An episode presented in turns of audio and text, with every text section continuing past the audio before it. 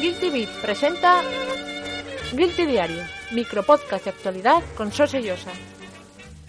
Hoy es 31 de julio de 2014, soy Sosillosa. Bienvenidos al último programa del mes de julio. Hoy muchos de vosotros estaréis bailando y brincando porque comienzan las eh, vacaciones de agosto, el mes de vacaciones por excelencia. Así que a los que os vayáis de vacaciones a disfrutar eh, de ellas, los que volvéis, porque ya os habéis eh, pasado la época veraniega en julio, ánimo, que la vuelta al curro es dura, pero en unos días estamos todos en forma. Hoy voy a hacer un programa particular, un programa un poco diferente, y es por una, por una razón muy sencilla. Voy a hablar de un artículo que sale publicado en, en una página web que no es guiltybeat.com, es una página web inglesa, nos vamos a VG247 y nos vamos a la editorial de esta semana que fue publicada el pasado 29 de julio, ¿no? En ella eh, lo que hacían era un paralelismo, yo creo que bastante interesante, entre los primeros meses de PlayStation 3 allá en su día y los primeros meses de Xbox One. Entonces, eh, vamos a hacer un pequeño repaso a este artículo y luego al final, pues, pues os voy contando lo que, lo que a mí me parece y cómo yo analizaría esta situación. Entonces, lo que hace es como, como dibujar varios puntos en común que se han repetido eh, en torno al lanzamiento de Xbox One y que ya vimos replicados en torno al lanzamiento de la antigua PlayStation 3. El primer eh, punto, yo creo que este a nadie se le escapa, se le escapa, ambas consolas eh, salen a precios muy elevados, ¿no?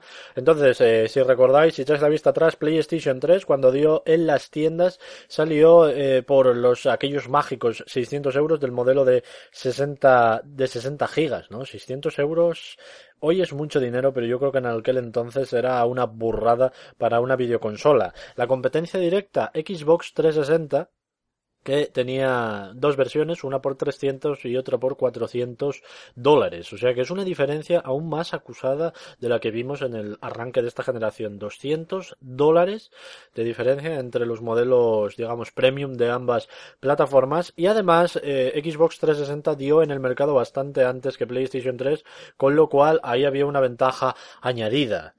Poco después, eh, y aquí traza la segunda diferencia, ambas compañías replantean el sistema de precios, ambas compañías replantean la oferta para los jugadores. En PlayStation 3 yo creo que el verdadero punto de inflexión de la consola, al menos en sus primeros estadios, fue la rebaja hasta 400 euros del modelo de, de 40 gigas. Ahí yo fue cuando me hice con la consola y muchísima gente supongo que aprovechó este, este eh, revisión en lo que es el importe de la consola también para unirse a la nueva generación de Sony. En Xbox eh, One lo tenemos muy reciente, ¿no? 500 euros con Kinect, 400 euros sin Kinect, ¿no? Yo creo que, que ha sido un movimiento bastante acertado y que va a dar eh, grandes frutos. O sea, simplemente lo hablábamos en su día, es el, el, el punto punto en el cual eh, Microsoft está en disposición de competir cara a cara con PlayStation 4 porque ahora sí están ambas en, casi igualdad de condiciones, al menos en lo que se refiere al precio, que yo creo que tiene muchísima influencia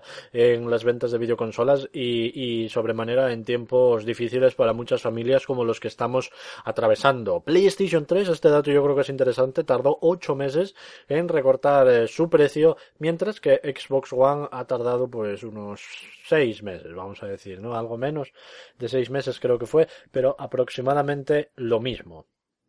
Luego, ambas compañías dieron un mensaje de repensar eh, la estrategia. Ya sabéis, lo que está planteando ahora Xbox es eh, mirar a los jugadores. Yo creo que este también es un camino muy correcto. Esto ya lo hablamos en su día. Luego también hablan de que ambos sistemas centraron buena parte de su puesta en escena eh, comercial en cosas anexas al mundo de los videojuegos, pero no propiamente videojuegos, ¿no? Entonces tenemos, en el caso de PlayStation 3, yo me acuerdo que uno de los mayores reclamos cuando la consola salió a la venta fue Blu-ray, ¿no? Con PlayStation 2 la jugada les salió muy bien, la consola traía un DVD, entonces mucha gente dijo, joder, quiero hacerme con un DVD y quiero hacerme con una PlayStation, así que compro la PlayStation 2 y tengo la consola y el DVD, aunque pague un poco de dinero extra, que yo me acuerdo que eh, PlayStation 2, por ejemplo, era más cara que GameCube, tengo un DVD que viene bien. Sony trató de replicar esto con el Blu-ray y eh, PlayStation 3, pero la jugada yo creo que no les fue tan bien. Supongo que mucha gente habrá aprovechado para ver Blu-rays y tal, pero en una época en la cual la inmensa cantidad de vídeos se consume de manera digital, por cauces legales o no, hoy no vamos a hablar de eso, el Blu-ray lo cierto es que pierde relevancia y yo creo que todo el mundo en su día tuvo un DVD y hoy no necesariamente todo el mundo tiene un Blu-ray, a no ser que lo tenga ahí en la consola y digan, bueno, lo tengo, pero que tampoco lo utilice. En el caso de Xbox lo tenemos claro, ¿no? ¿Cuál es el paralelismo?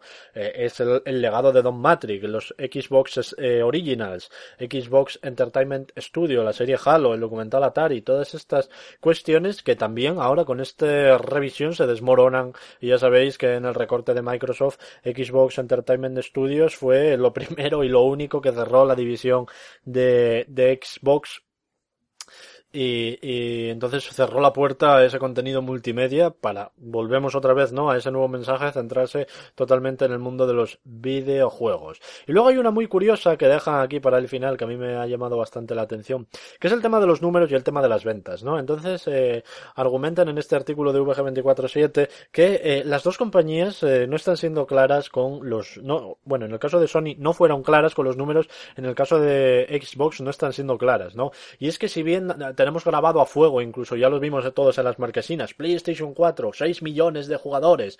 Eh, a poco después, 7 millones de jugadores. Todo eso yo creo que todo el mundo es muy consciente. Realmente no se sabe exactamente cuántas cifras de Xbox One hay en el mercado. Se dieron cifras, 5 millones, pero no se aclaró muy bien si eran distribuidos, si eran vendidos. Luego que si se duplican, que si se triplican las ventas, pero no dicen cuánto es el número total, no dicen cuántas consolas. Entonces, como que eh, al, saber que van a ser números eh, peores que los de su competencia directa, son cautelosos con estas cifras y no las quieren dar bien. A mí me sorprendió porque yo no me acordaba de esto. PlayStation, que hoy no saca pecho y se muestra con sus millones y millones de consolas vendidas, en su día cuando las cosas no iban bien con, con PlayStation 3 eh, o que no iban todo lo bien que a ellos les gustaba con, con PlayStation 3, los cifras, los datos de PlayStation las metieron durante un tiempo en una sección que se llamaba algo así como Productos eh, Network ¿vale? Que era, eh, pues eh, trataban de, meter ahí las ventas de PlayStation como un solo paquete para que los números de PlayStation no fueran totalmente claros, sino que se quedaran velados por otros eh, productos conexos, ¿no?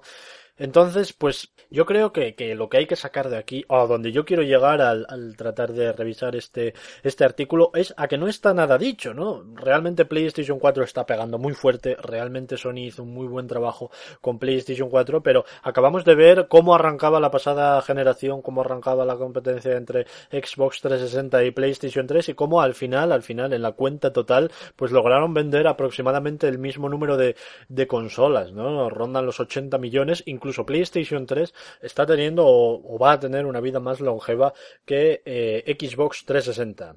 Conclusión, esto es una carrera de fondo, acaba de empezar, no se puede dar nada por hecho, la competencia está siendo encarnizada y lo va a ser más a medida que pase el tiempo y al final yo creo que vamos a tener dos sistemas a la altura con dos catálogos realmente alucinantes.